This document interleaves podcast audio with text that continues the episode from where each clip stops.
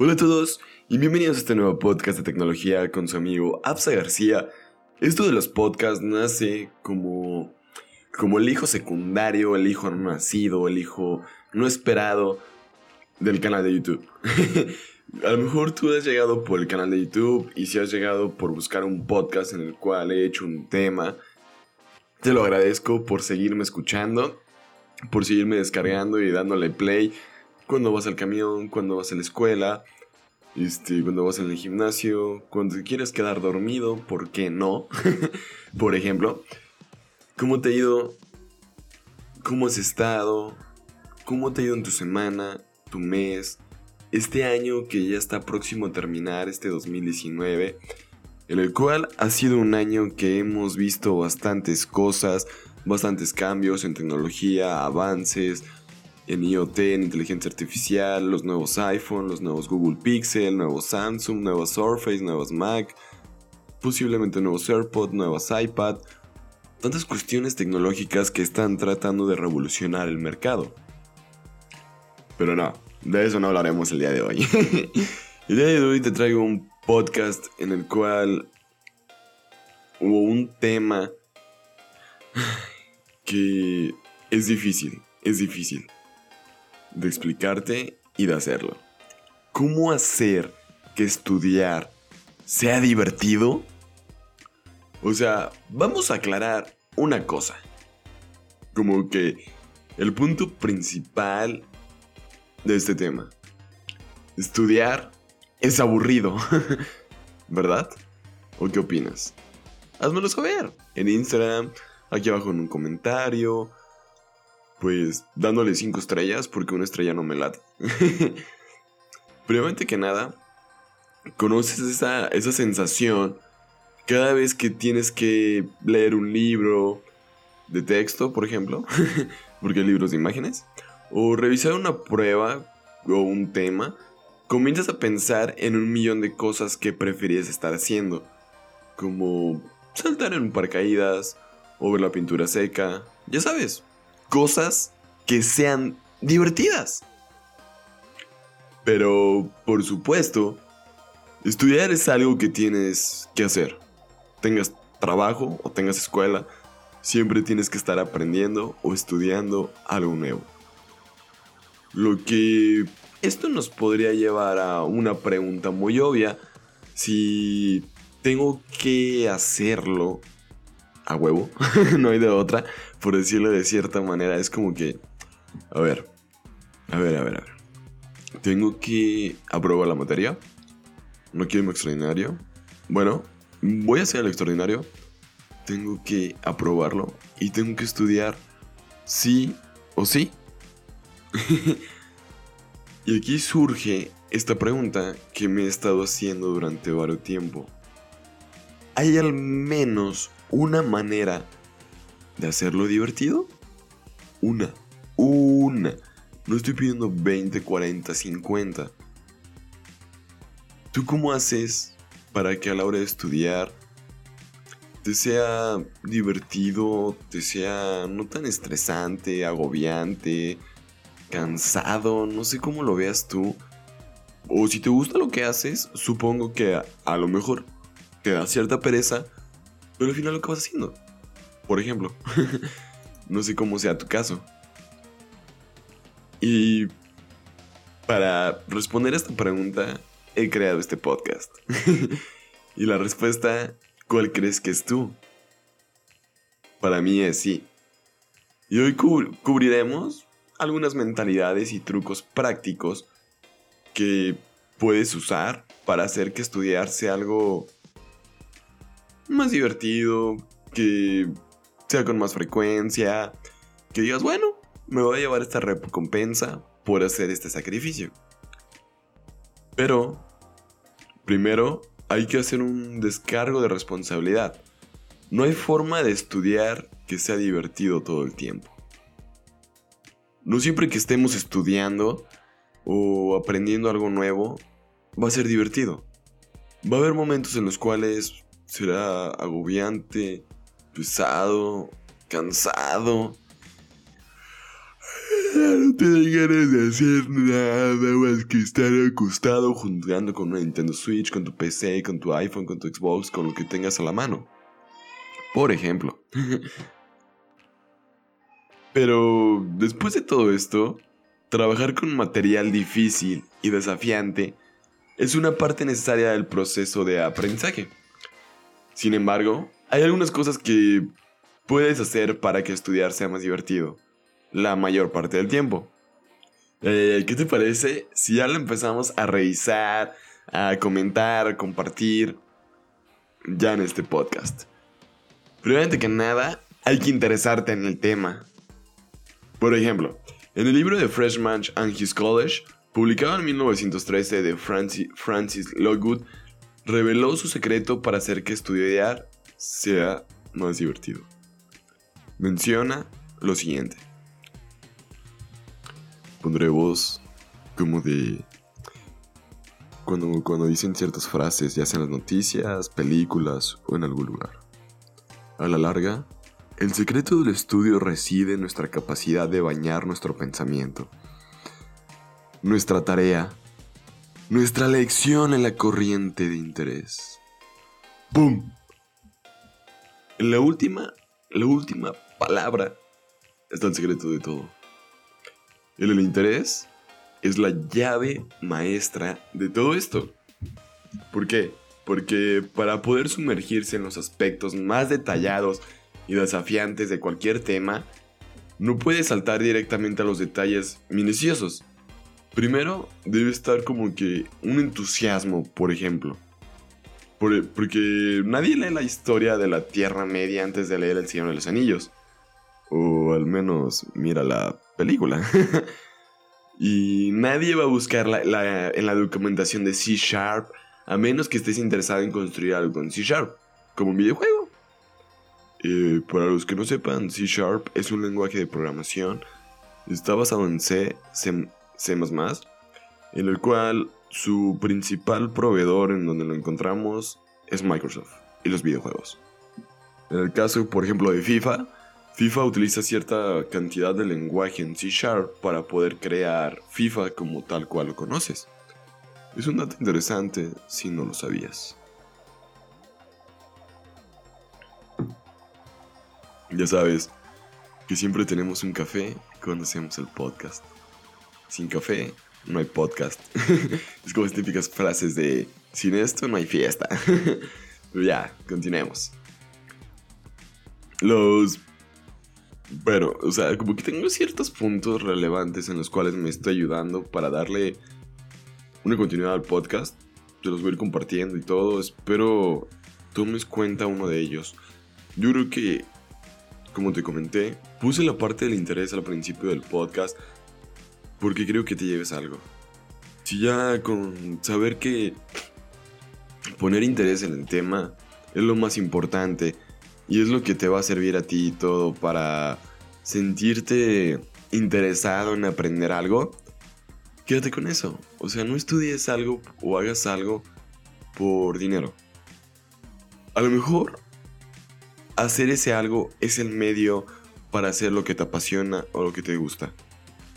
Yo, por ejemplo, vendo bolis. No estoy interesado tanto en enfocarme en vender bolis el resto de mi vida. Pero es un medio en el cual me permite seguir grabando podcast, seguir creando contenido de YouTube y todo. Y sigo interesado y apasionado por la programación. Al igual que toda la creación de contenido. Continuemos. Después de esta breve charla de mi experiencia con toda la parte del interés, porque bueno, o sea, yo sé que esto del podcast es como más personal y todo, es como ese pequeño proyecto chiquito, chiquiado que uno tiene para charlar contigo. Yo descubrí la que era la programación y todo gracias a un profe en mecánica automotriz. No manches, empecé a aplicarle teclas a mi computadora y todo, bla, bla, vi que hacía cosas. Y cada vez que lograba hacer los códigos me sorprendía. y después dije, ¿y si compro un curso de mí para aprender Swift, para hacer aplicaciones para iPhone? Lo empecé y todo, estaba en el gimnasio y las clases de teoría me las aventaba en el gym. Y era como que alucinaba de todo eso, porque me encantó, me encantó simplemente. Y fue como le fui agarrando cariño y amor a la programación. Después me interesé tanto que acabé estudiando la ingeniería en desarrollo de software. Y así es como actualmente acabé estudiando la programación. Pero yo realmente lo hago porque me apasiona. Porque me gusta. Porque puedo decir... Puedo programar las 24, 7 horas del día, semana, año. No me enfadaría. Hay días en los cuales no te salen las cosas y si te sientes como que frustrado y todo. Pero yo creo que entra esta parte importante en la cual está la de echarle ganas, enfocarte en, en encontrar la, la respuesta o la solución a todo esto. Y dices, bueno, sé que soy capaz, a ver, piénsale cómo lo haría, qué debo de mojar del código, la lógica y luego leas, o sea, cómo hacer esto, tata. Y te sale el método. Y ya lo vas haciendo, bla, bla, ves cómo es usar unas propiedades, las programas, compilas, checas y así te vas. Pero lo haces de esa magnitud o de esa forma porque te sientes interesado por el tema. Continuando ahora sí ya con el podcast. Disculpen, como que a veces sí me explayo un poco. Espero les guste. Espero, espero, espero, espero, espero. Los mejores educadores del mundo entienden esto de manera innata. Es por eso que Bill Nye pasó tanto tiempo mostrándonos cómo se comporta la electricidad en lugar de sumergirse directamente en los detalles de la ley de Ohm. Es por eso que David Attenborough dedicó su tiempo y energía a mostrar cómo los tiburones cazan a sus presas sin tratar de explicar cómo la aleta dorsal afecta la dinámica de los fluidos. Por ejemplo, aquí les va algo bien loco. Siempre me resultó difícil recordar el nombre del tipo del barco en que los exploradores portugueses usaban para navegar por la costa occidental de África en las carabelas de los años 1500. Pero una vez que comencé a usar carabelas en Civilization 5 para construir mi imperio en mi PC, es un juego para PC, y de asegurarme que me adelanté lo suficiente a Gandhi para que no pudiera atacarme, el nombre quedó en mi memoria. Porque había un interés de por medio. Así que quédate con esto. Para que estudiar no sea tan martirioso, tan triste, tan aburrido, que siempre tengas un interés en ese tema. Aunque no te guste, búscale el lado al sol o a la luna que brilla. Más bien a la luna, por decir así que puedas sacarte un provecho de ello. El segundo punto importante de esto, adopta una mentalidad de crecimiento. Durante una investigación de Carol Dweck para su libro Mindset, The New Psychology of Success, Success, Success, Success, observó que los estudiantes abordaban el aprendizaje de una manera, de como que dos maneras. Miraban cursos difíciles con una mentalidad fija o con una mentalidad de crecimiento. Aquí es donde yo digo, adopta mentalidad de crecimiento. Los estudiantes con mentalidades fijas creían que la inteligencia y el talento como que estaban grabados en una piedra. Por ejemplo, si me encuentro en cierto problema matemático como que desafiante, difícil, piensan, supongo que no soy una persona matemática. Como que levantan las manos, voltean a ver al sol y dicen, yo no sirvo para esto. En contraste o por el otro lado, los estudiantes con mentalidad de crecimiento creían, creían que podían cambiar y crecer en cada área de sus vidas. Si se toparon con una ecuación desafiante de diferencial de Euch-Bernoulli, lo de Bernoulli por ejemplo, o una homogénea o variación de parámetros, pensaron, ¿puedo mejorar en esto? Pero tengo que aguantarlo. A veces así pasa. En su libro, Dweck demostró cómo una mentalidad en un estudiante es como que el papel más importante en, en, lo interesado, por ejemplo, que uno está en sus estudios, especialmente cuando las cosas se vuelven difíciles. Ella hizo esto siguiendo a los estudiantes de premedicina que estaban tomando un curso de eliminación que tenía una calificación promedio de prueba de C. Este curso fue diseñado para eliminar a las personas que no eran una buena opción para la medicina desde el principio. Y esto fue lo que encontró. O sea, la mayoría de los estudiantes comenzaron con bastante interés en la química. Sin embargo, durante el semestre algo sucedió. Los estudiantes con una mentalidad fija se mantuvieron interesados, solo cuando les fue bien de inmediato. Quienes lo encontraron difícil mostraron una gran caída en su interés y disfrute. Si no fuera un testimonio de su inteligencia, no podría disfrutarlo. Luego, como que hice una comparación con todos estos estudiantes de mentalidad fija con aquellos que tenían una mentalidad de crecimiento. En contraste, los estudiantes con una mentalidad de crecimiento continuaron mostrando el mismo alto nivel de interés, incluso cuando encontraron el trabajo muy desafiante. El desafío y el interés iban de la mano.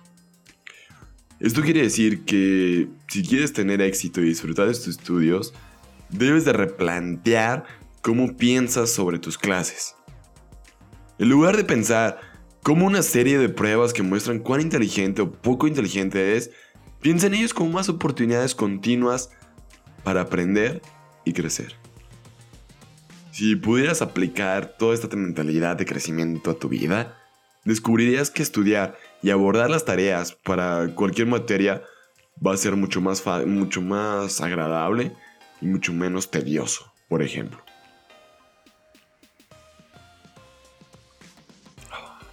Está sabroso el café. Yo creo que este es como el punto más importante. Consigue un compañero de estudio. Yo he tenido compañeros de estudio desde primero en la carrera de ingeniería de software y te cambia todo. en el sentido de que dices, hey, vámonos mañana a estudiar. Vámonos por un café, nos ponemos a estudiar, así, así, así, asado, tenemos el examen, nos preparamos, hacemos un formulario, esto, esto, esto, esto y esto. Y ya llegamos al examen como que reforzando lo que él sabe, lo que yo no sé. Como que haces como que una, una unión de lo que él tiene y de lo que tú tienes. Lo complementan para hacer el universo del conocimiento que requieres para el examen. Porque estudiar con un compañero es excelente para la responsabilidad y para hacer que el acto de estudiar sea menos tedioso. Al mismo tiempo, sin embargo, hay dos principales puntos como que de falla que debes tener en cuenta. Es posible que te distraigan mutuamente y se conviertan en campeones del equipo de etiqueta de distracción y procrastinación. Y, por ejemplo, o sea, durante mi primer año, la verdad, intenté estudiar con personas en la escuela, en la cafetería, en varios lados, pero todo lo que terminó fue hacer que sacando el Nintendo Switch nos pusiéramos a jugar y perder todo nuestro tiempo. Y son decisiones de las que a veces uno se, se arrepiente porque sabes que a lo mejor después del examen llegas a tener el tiempo necesario para ponerte a jugar en la Nintendo, por ejemplo.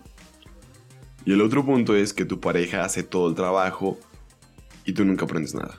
Si tienes un compañero, por ejemplo, de estudio súper inteligente, entonces terminan las tareas mucho más rápido que tú. Si bien es agradable a corto plazo, en última instancia no aprendes nada porque han aprendido todo por ti. por ejemplo, la clave con todo este tipo de personas o de socios de estudio es como ser selectivo y encontrar a alguien que se mantenga en la tarea. Una vez que hayas encontrado tu chico o chica, compañero, compañera, estudiante, estudianta, debes asegurarte de que cuando trabajen together juntos, ambos tengan como que clara la solución a un problema antes de continuar. Hasta ahí queda compañero de estudio. Continuamos con Cambia tu entorno. ¿Te imaginas que mi voz fuera locutor de radio? ¿Me escucharías? Cambia tu entorno. Cambia tu entorno. Cambia tu entorno. Cambia tu entorno. ¿Cuál te gustó más? Tener un entorno como que no muy. No muy bueno, no muy adecuado, propicio. Para mantenerte enfocado y una buena concentración profunda es importante para disfrutar de tu trabajo, o de tu estudio, o de tu área. Un gran consejo es agregar cosas que disfrutes y que puedas esperar, pero que a la vez no te hagan distraerte. Por ejemplo, tengan una lista de reproducción de música de... Por ejemplo, yo, en lo personal, tengo una lista de reproducción de música para estudiar. Que cuidadosamente he seleccionado música en YouTube que, y la uso cuando necesito concentrarme. Otra cosa que podrías hacer es ir a tu cafetería favorita o a tu propio lugar súper secreto en la biblioteca cuando necesitas estudiar un poco. A veces a mí me funciona mucho irme a un Starbucks pedirme un café, sacar la computadora, unos audífonos y ponerme a estudiar. Porque todas las personas que van al Starbucks y todo, cada quien está trabajando en su rollo, nadie te molesta, nadie nada. A lo mejor simplemente lo saludas y de ahí en más no pasa. Y puedes pedirte tu café o té favorito, es lo más rico. Además, también como que personalmente, también he descubierto que tomar una buena bebida a mi lado ayuda mucho. Y así que un café, un té y un vaso de agua ayudan bastante. y otra parte es agregar cosas que disfrutes y que puedas esperar, pero al mismo tiempo que no te distraigan. Porque, por ejemplo, casi todas las mañanas hago una prensa francesa de café, que es café de Puebla, y lo bebo mientras estudio, edito o hago tareas. No sé por qué, pero el hecho de tomar el café en una prensa francesa, verterlo en mi taza de café de, de cerámica, es agradable. Me dan ganas de editar, trabajar y todo, como por asociación, como que relaciono eso con mi café. Es raro, perdón, pero así soy yo, así funciono. Sin eso no habría esto. Es como que una cosa lleva a la otra, como una cadenita, por decir así. La siguiente número punto es crear una mini recompensas, o escucha bien, crear mini recompensas planificadas previamente para estudiar. Aquí van varios tips, espero tomes nota, te sirvan y le saques un provecho. Ya casi estamos llegando a la final, al final del podcast pero ah, me ha estado gustando porque han sido cosas que pueden aportarte algo de valor. Y sobre todo como que si tienes el propósito de aprender algo nuevo actualmente, digas, güey, aquí están los secretos. de cómo puedo aprender algo nuevo o cómo puedo hacer, hacerme por interesarme por algo. Y te comentaba, crea mini recompensas planificadas previamente para estudiar. O sea, tu motivación para completar una tarea depende en parte de la recompensa que obtendrá por hacerlo. La primera es tener vacaciones después de pasar materias. si bien las recompensas pueden como que venir en forma de grandes retornos únicos, como tener una buena calificación, por ejemplo, poderse graduarse en la universidad y no tener que vivir en una camioneta junto al río o debajo de un puente. Las recompensas también pueden significar pagos más pequeños, pero igualmente que generan como un efecto placebo, algo gratificante, algo que genere un bien, se podría decir, en ti. Estas recompensas más pequeñas pueden ser un incentivo en efectivo para terminar sus tareas o incluso para dedicar una cierta cantidad de tiempo a estudiar ese día. Podrían venir una forma de ver Game of Thrones sin culpa esa noche, por ejemplo, o una serie o una película que te apasione tanto ver a Netflix que estés haciendo y digas, día de hoy tengo que hacer esto para poder ver esto. O el día de hoy tengo que terminar estas tareas y estudiar para poder jugar en la PC, por ejemplo. O también otra, comer un oso de goma cada vez que termines de leer un párrafo de tu libro de texto. Puedes poner un pandita, por ejemplo, debajo de cada párrafo ya que lo leas o los vayas leyendo, tú lo comes. Y si te ibas a comer los panditas nomás por estarlos comiendo, ahora le das como un porqué para comértelos mejor. Aunque no estoy seguro de cuán efectivo es esto realmente. Yo creo que como comería todos los ositos o los panditas y cerraría mi libro. y ya me iría bien feliz con los panditas en la panza. Y una cosa como que a tener en cuenta es que estas recompensas deberían ser divertidas en alta densidad, como salir con amigos o permitirse jugar Overwatch, Fortnite por un tiempo. A diferencia de las recompensas tontas que te cansan más después. Ir a Facebook actualizar tu feed de Twitter, las actividades de mayor densidad en realidad. no, o sea, las actividades como que más chidas, densas, en realidad como que rejuvenecen y reponen tus reservas de energía a medida que las haces, como cuando se descarga la batería de tu iPhone y no tienes que volver a conectar. Haz de cuenta que así funciona esto. Otra cosa para recordar que es importante, planifica previamente tus recompensas. Como señala, como señala el autor Pierce Steele en su libro The Procrastination Equation, las recompensas son mucho más motivadoras de esta manera porque generan anticipación. Esto significa que saber en el fondo de tu mente que harás algo divertido una vez que termines de estudiar te motivará mucho más a superarlo y hacerlo más seguido. Hay muchas cosas sobre el trabajo escolar que no puedes controlar, como profesores aburridos, libros de textos secos, tareas que no valen la pena, pero si atacas tu trabajo escolar con una mentalidad curiosa, genuina e intentas trabajar en todo lo que puedes controlar, entonces hay muchas posibilidades de que encuentres que el hacer el trabajo de tu escuela sea más divertido.